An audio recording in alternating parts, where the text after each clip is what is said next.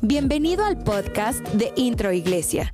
Te queremos dar las gracias por tomarte el tiempo de escucharnos el día de hoy. Esperamos que esta charla te inspire, te llene de fe y que te ayude en tu vida personal.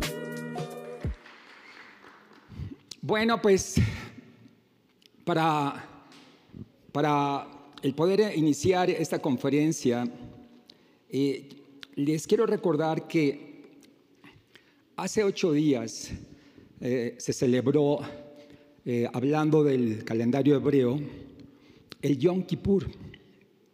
¿Sí? No, ustedes saben que nosotros no guardamos las fechas judías eh, de una manera estricta, pero no son tanto las fiestas judías, sino realmente son las fiestas las fiestas de Dios o que Dios le ordenó al pueblo judío que las guardara. Y el Yom Kippur es una, una de las fiestas más importantes de, los, del pueblo judío. Nosotros como cristianos, eh, se puede decir que la fiesta que, más eh, celebramos es la Pascua, que habla acerca de, la muerte del Cordero y que es cuando Jesucristo murió y, resucitó, etcétera, etcétera.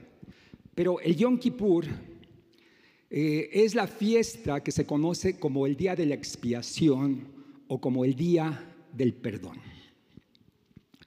Esta fiesta se realiza diez días después del, año nuevo judío, que precisamente en el, calendario hebreo entramos al año 5781. Eh, Exactamente fue el día 27 de septiembre, que fue el día de tu cumpleaños, Alex. ¿Sí? O sea, se inició el nuevo año judío y y diez días después, entonces es Yom Kippur, el día del perdón. Pero ustedes pueden hacerse una pregunta.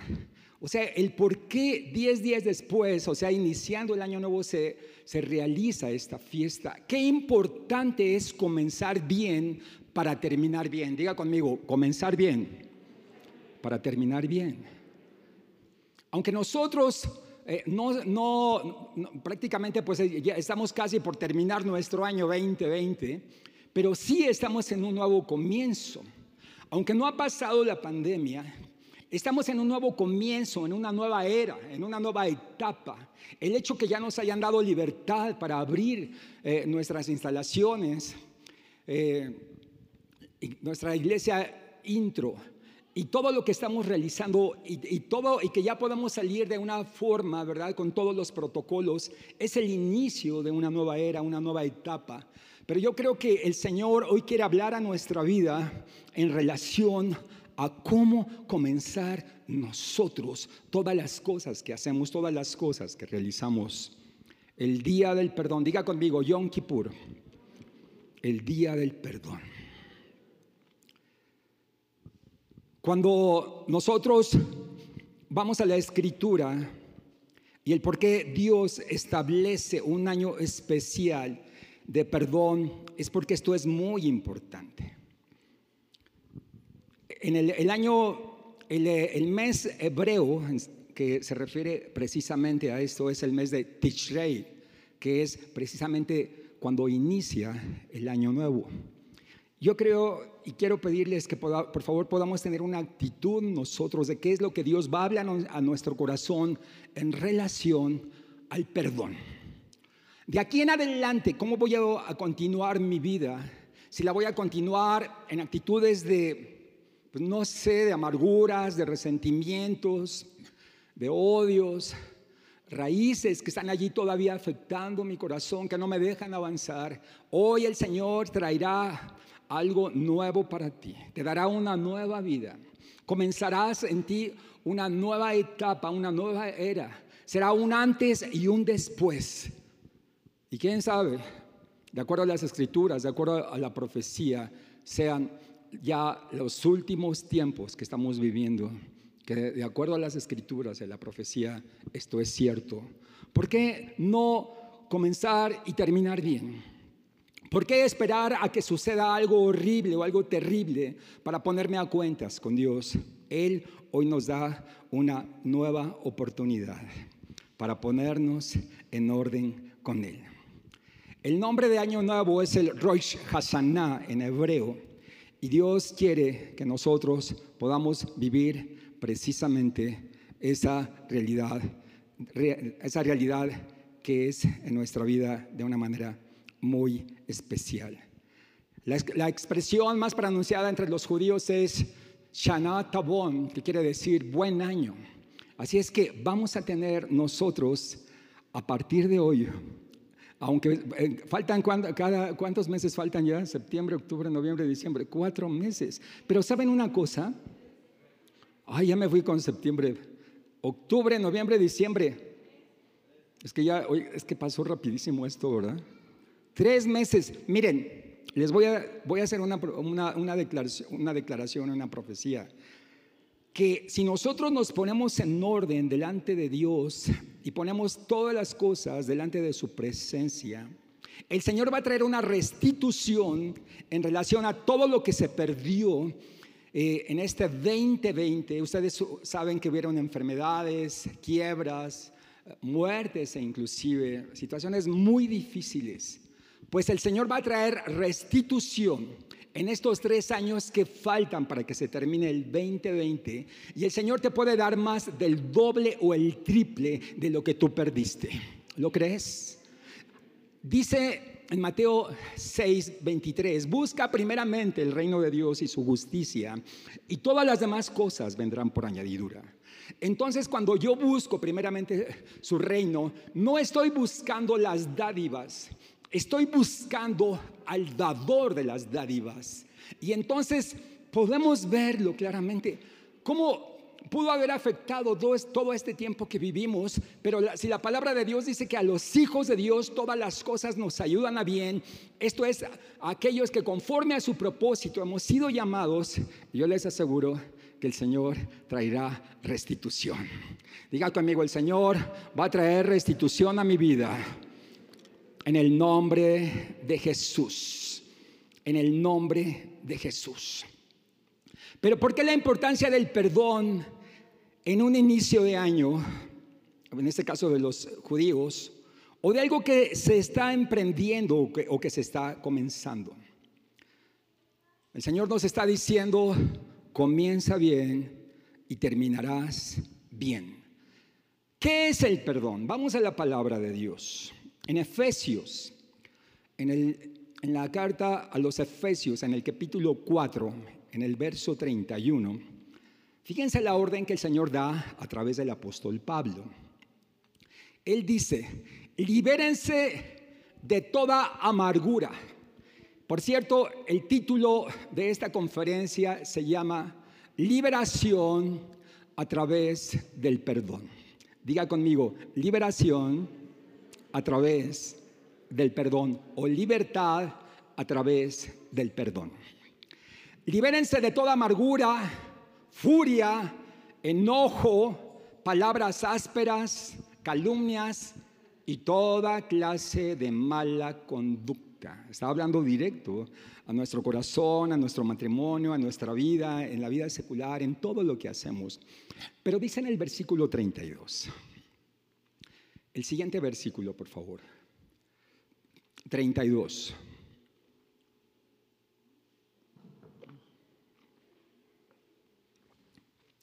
Por el contrario, sean amables. ¿Saben qué es ser amable? Fácil de amar. Por eso a mí me aman mucho. no es cierto. Es ser fácil de amar. Sean amables, o sea, no sean personas que le caen gordo a todo el mundo por ser antipáticos y ese tipo de cosas, ¿no? Arrogantes y eso.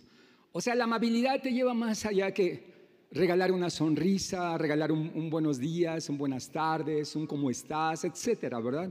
Cosas que, que, a veces pueden, nosotros las podemos pasar desapercibidas, pero dice, sean amables unos con otros. Sean de buen corazón. Fíjense, o sea, así de sencillo, ¿no? La palabra de Dios no es nada complicada, ¿eh? Nosotros a veces lo hacemos complicado. Subrayen y perdónense unos a otros.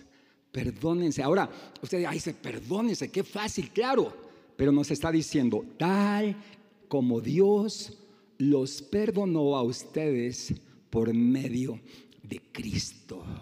Nos está poniendo el ejemplo máximo. ¿Quién es nuestro ejemplo máximo de perdón? Jesucristo. Él es nuestro ejemplo máximo. La palabra perdonar viene del latín donare, que significa para dar. Quiere decir dar, dar algo que otra persona te debe y renunciar a cualquier derecho legal que puedas y tener sobre ello en el futuro. Eh, en otras palabras, es borrar la cuenta de los que me han ofendido y no guardar rencor ni amargura alguna contra ellos.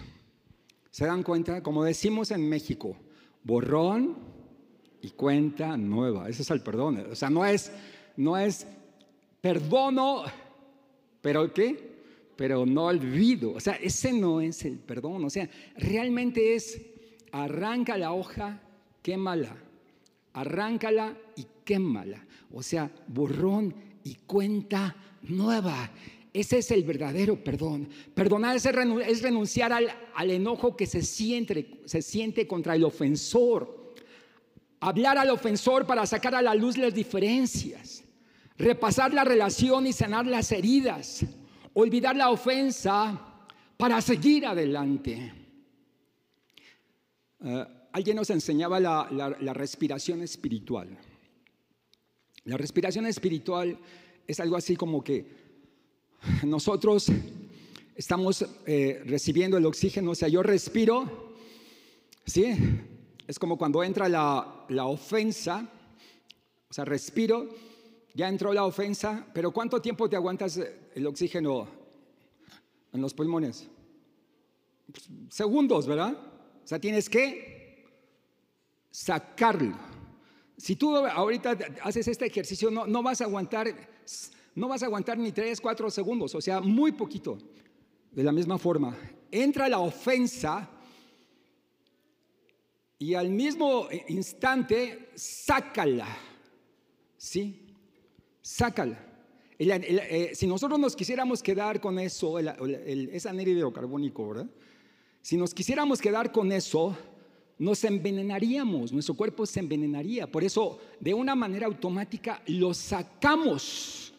Así es que recibes la ofensa, pero al mismo tiempo practica la respiración espiritual. Sácala. Entró, sácala. Lo puedes hacer diariamente, en cada instante. El problema es cuando tú te quedas con la ofensa. Esto causa muchos problemas, muchos problemas.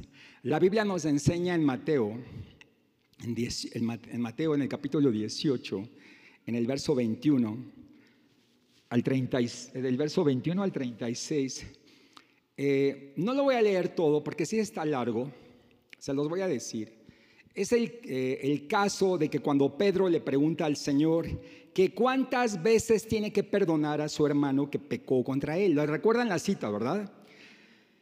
Y le dice él mismo, hasta siete veces, Señor. O sea, como diciendo, ya, ya, yo ya perdoné siete veces. Le dice, hasta siete veces. ¿Y qué creen que le contestó el Señor?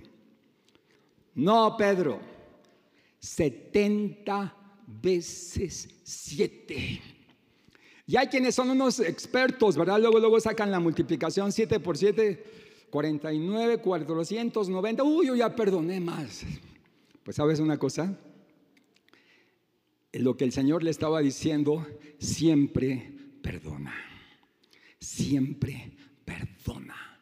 Y más adelante nos cuenta, nos cuenta una, una enseñanza en relación al reino de los cielos, que es semejante a un rey que quiso hacer cuentas con sus siervos. Y comenzando a hacer cuentas, le fue presentado uno que le debía diez mil talentos. ¿Se cuenta que le debía no sé, 10 mil talentos más o menos es una proporción de, pues como un, vamos a decir, un millón de pesos. Y fue, y de alguna manera le dice, ¿verdad? Que este hombre que le, perdone la deuda, que le perdone ese millón de pesos. Pero aquel, aquel rey le dice, sabes que te voy a justiciar. Y tanto le estuvo rogando, ten misericordia de mí, por favor. Mira, que qué creen? El rey le perdonó la deuda. Pero saliendo de ahí, de donde estaban en los tribunales, porque ya lo iban a meter a la cárcel, saliendo de ahí esta persona que le perdonaron el millón de pesos, se encontró a uno que le debía 100 pesos. ¿Y qué creen que hizo el ingrato? Le cobró. Igual ese hombre le dijo, mira, voy a trabajar, te voy a pagar tus 100 pesos, aguántame, sí, sí te voy a pagar. Pues no le dio una tranquiza y, le pegó y le dijo, me vas a pagar. Bueno, el detalle que le dijeron al rey lo que hizo este hombre y lo mandó a llamar y le dijiste, oye, si yo te perdoné esta cantidad, ¿tú por qué no perdonaste? ¿Saben qué le hizo el rey? Lo mandó a los verdugos y lo metieron a la cárcel hasta que pagara hasta lo último. ¿Por qué? Por no haber tenido una actitud él de perdón. Cuando yo, cuando yo veo en la palabra de Dios que dice que lo mandaron a los verdugos, Tristemente, mucha gente está siendo afectada por verdugos, tanto físicos, emocionales y espirituales, por falta de perdón. El perdón trae consecuencias físicas, pero también emocionales. Perdón, la falta de perdón, quise decir. La falta de perdón trae consecuencias muy fuertes en el cuerpo, en, el alma, en el corazón hay gente que está enferma, está enferma de rencor, está enferma de odio, está enferma de resentimiento. Tiene problemas en su estómago, tiene problemas en sus riñones, tiene problemas en su corazón. Tienen problemas en sus huesos, tienen problemas de artritis, la amargura que crea un ácido, por eso se, llama amargura, ¿verdad? Es algo amargo que afecta el corazón, es peor, se forma un cáncer, es peor que un tumor que se comienza a formar dentro del corazón de las personas que no perdonan y se comienza a manifestar a través de odio, rencor, resentimiento. Las personas se comienzan a hacer amargas con cara de limón y, y comienzan a tener problemas muy fuertes de enfermedades. Emocionalmente no se diga.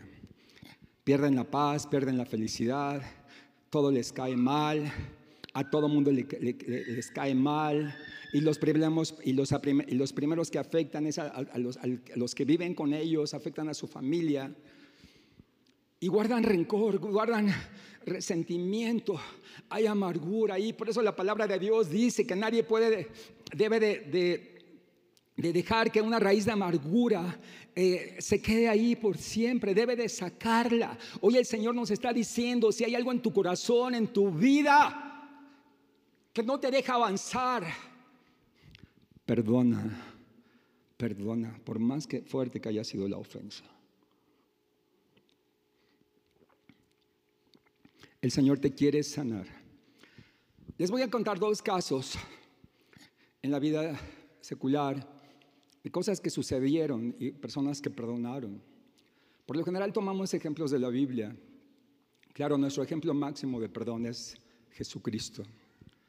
Él es el ejemplo máximo de perdón. Les voy a comentar el caso de una mujer llamada Corrie Ten Boom. Diga conmigo, Corrie Ten Boom. Esto sucedió en el año de 1940 en una aldea holandesa llamada Harlem. Resulta que Cory, hija de un relojero, que por cierto hay un libro que se llama La hija del relojero. El relojero de nombre Gasper Tembum. Él amaba mucho al pueblo judío. Era algo muy especial que él sentía hacia ellos. Pero en ese tiempo que él escuchó que, que, el, que el ejército alemán, o sea, la Gestapo, estaban por atravesar la frontera para llevar cautivos a todos los judíos, llevarlos presos y matarlos. Lo que hizo este hombre, eh, Gasper, él en su casa comenzó a meter judíos. Y, en la parte de atrás les hizo un lugar donde, donde pudiera esconderlos. Y sus hijas le ayudaban, en este caso era Cory y su otra hija, que le ayudaban para que los atendieran, para darles de comer, para que ellos no sufrieran. Pero un hombre en el año de 1944 dio el pitazo de lo que estaban haciendo ellos y entró la Gestapo, rompieron la puerta, eh, golpearon tremendamente al, papá de Cory, que murió tres días después de esa golpiza, a toda la familia la dispersaron. Fue algo tremendo.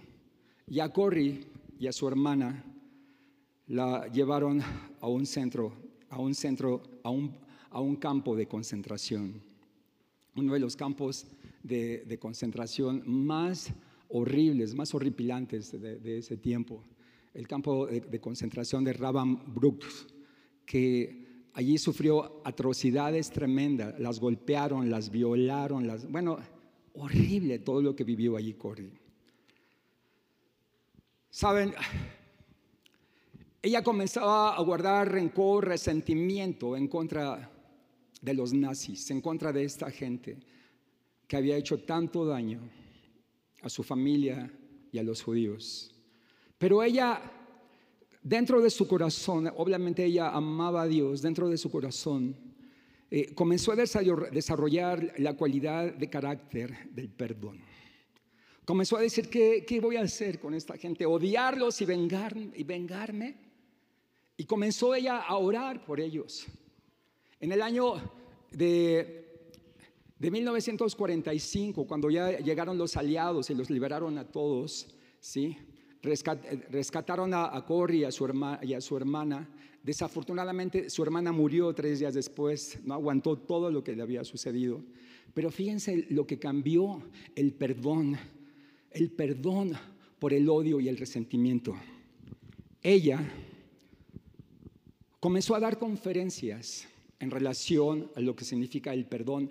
La, comenzaron a llamar y, en los 30 años siguientes de su vida comenzó, visitó más de 60 naciones hablando de la paz y el perdón y de lo que esto produce. Y ella mencionaba en sus mensajes eh, un versículo del profeta Miqueas donde, dice, echa a la, mar, o que el Señor echa a la mar todos nuestros pecados y nunca más se acordará de ellos. Y desarrolló una frase que dice, se prohíbe pescar. O sea, ya no pesques en ese lugar donde fueron echados todos los pecados, todos los resentimientos, todos los odios. Y ella viajó por el mundo con un mensaje de amor, y perdón hacia, hacia todos sus verdugos, hacia todos sus opresores. Dios la usó de una manera impresionante para llevar este mensaje de paz y de amor y de verdad. Hay otro ejemplo, uno de los maestros del perdón que nos habla la historia, él se llamó Nelson Mandela. Él llegó a ser el primer presidente negro de Sudáfrica. Él pasó casi una tercera parte de su vida como prisionero del Upper Day, pero lejos de sed de venganza, trató de ganarse el sistema que lo puso tras las rejas durante 27 años, logrando una transición de poder de una, de una manera de una manera pacífica. Él lo que hacía era precisamente buscar, buscó después de que salió, él buscó a sus agresores, después de que salió de la cárcel, buscó a sus agresores, a todas aquellas personas que eh, fueran el, medio para que él fuera a la cárcel y comenzó a buscarlos, los invitaba a comer, los invitaba a desayunar. Eh, comenzó a, través de la paz el amor, a través, eh, formó un movimiento que se llamó eh, el movimiento de la paz, el amor y la reconciliación. Y en lugar de vengarse, en el año, en el año de 1990, él salió en el año de 1990 de la cárcel, en el año de 1994 llegó a ser, a ser presidente de Sudáfrica y en lugar de vengarse de todos aquellos que le hicieron daño, les hizo bien. Y estoy hablando acerca de los blancos. Y ellos y los negros se preguntaban, pero ¿por qué estás haciéndoles bien? Ver cómo te hicieron daño, todo lo que ellos te hicieron para que tú estuvieras en la cárcel. Y él, ¿sabes qué? Aplicaba el principio de Jesucristo, porque él leyó la Biblia en la cárcel, es más, se graduó como abogado en la cárcel, el principio de que ama a tus enemigos, amar a los que te hicieron mal. Claro, desde el punto de vista natural dices, la venganza, venganza, venganza, y como presidente a lo mejor cualquiera de nosotros diríamos a la horca a todos aquellos que le hicieron daño, ¿verdad? Y saben que Él los amó, los buscó, los reconcilió. Y en este gran movimiento de, de, paz, amor y reconciliación, puso a cargo a un hombre que, que llegó a ser premio Nobel de la Paz, al obispo, al obispo anglicano Diamond Tutu, que este hombre escribió un libro posteriormente que se hizo muy famoso, que se llamó sin perdón no hay futuro. Historias impresionantes. Y eso nos marca. Sin perdón no hay futuro. Saben, si verdaderamente queremos tener un futuro prominente, un futuro lleno de todo aquello que tenemos que, de todo aquello que hemos deseado, debemos de perdonar. Y nuestro ejemplo máximo, Jesucristo. Él perdonó aún en la cruz del Calvario. Padre, perdónalos porque no saben lo que hacen. Perdonó a sus agresores, perdonó a los que lo estaban escupiendo, perdonó a los que le estaban enterrando la lanza, perdonó a todos sus verdugos. Lo que, único que él destilaba era amor y perdón. Ahora, algo así tan lógico, quieres seguir enfermo y en situaciones que no disfrutas la vida, lo maravilloso que es la vida, lo poquito o lo mucho que nos falta, no sé. ¿Por qué no perdonamos? ¿Por qué no amamos? ¿Por qué no, no este principio? Por algo el Señor instituyó el día del perdón, el Yom Kippur. Porque si iba, los judíos inician un año nuevo, tienen que empezar con un corazón limpio. Cuando, cuando el sacerdote derramaba la sangre sobre eh, el propiciatorio en relación a que la sangre de ese cordero limpiaba, cubría todo lo que condenaba al hombre, que, se estaba, que era algo profético, que Jesucristo, el Cordero de Dios, iba a derramar su sangre no solamente para cubrir los pecados de la humanidad, sino para limpiarnos de todas las ofensas y de todo aquello que hemos hecho mal. Hoy el Señor quiere derramar su amor, su perdón, su gracia, su misericordia el amor te libera, ese es el título de la canción, perdón, el, perdón, el perdón te libera, ese es el título de la conferencia, dije de la canción. el amor, el perdón más bien, el perdón te libera. Una de las cosas más hermosas que podamos nosotros darle gracias a Jesús, o de las más, cosas más grandes, es que somos, yo una vez leí, no sé en qué parte, pero dice, los cristianos somos gente perdonada. Si el Señor nos perdonó, ¿por qué tú no vas a perdonar? En la oración que el Señor nos enseñó en el Padre Nuestro, hay una parte que dice, perdona nuestras deudas que así como nosotros perdonamos a los que nos ofenden. Cierra tus ojos un momento. Hoy el Señor te quiere sanar. Por algo los judíos dicen Shanatabon. Shanatabon. Si tú vas a tener un buen principio, vas a ir con un corazón sano, un corazón perdonador y un corazón perdonado. Ama a tus enemigos. Imagínate que tú, aquellos que te hicieron daño, los comiences a enseñar, les des un regalo, como lo hizo Nelson Mandela. Los invites y les des privilegios que no se merecían. Logró el cambio de una nación a través del perdón, el amor y la reconciliación. Trajo vida a una nación. Perdona a tus enemigos, pero no solamente perdónalos, amalos. Y te digo una fórmula, cuando tú comienzas a orar por alguien, comienzas a amarlo. Cuando comienzas a orar por tus enemigos, comienzas a amarlos, porque tú no puedes orar por alguien que, no amas. Hoy el Señor manifestará su amor, su poder, su propósito, su gracia. Te quitarán un lastre de encima. Te quitarán una roca. Imagínate como esa roca, esa piedra que llevaba el pipila, ¿verdad? Que tanto hemos visto la ilustración. Te van a quitar esa roca, esa, esa lápida que traes encima, que no te deja levantarte, que no te queda, que no te deja ver al cielo. Hoy el Señor, por medio de su sangre preciosa, limpiará todo rencor, toda amargura, todo resentimiento. Jesucristo, nuestro ejemplo máximo. Isaías capítulo 53 nos lleva a la escritura. ¿Cómo Jesús,